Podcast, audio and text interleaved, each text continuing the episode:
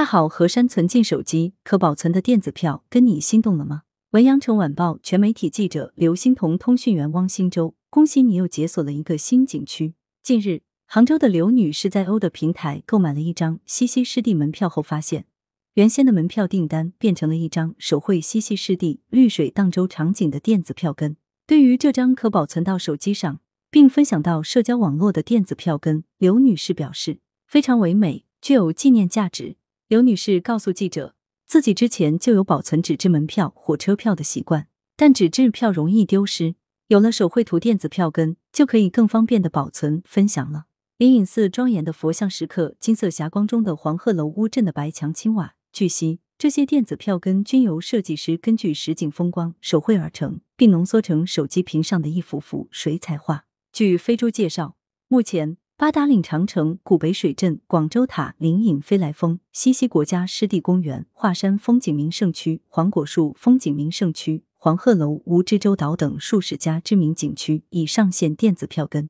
非洲旅行度假事业部总经理赵磊表示，电子票根预计到六月底可覆盖超两百家景区。推出这一独特体验的目的是让用户在获得游玩体验之后，还能获取一份额外的留念。这种无纸化的电子票根不仅易于保存，也契合了绿色出游的生活方式。赵雷表示，带有景区手绘风景的电子票根也能激发游客进行二次分享，有助于目的地宣传和推广。目前，中国旅游市场呈现散客化、移动化趋势，景区门票无纸化不仅能改善游览体验，还能实现智慧化、精细化管理。北京第二外国语学院旅游科学学院副院长邓宁认为。景区门票线上化不仅仅指将门票简单搬到互联网平台上售卖，而是通过体验、场景、技术等多维度创新，实现更加个性化、智慧化的景区服务。手绘图电子票根是一项场景化的迭代，能够有效传播景区相关 IP，为景区实践文旅融合提供数字化、个性化的载体。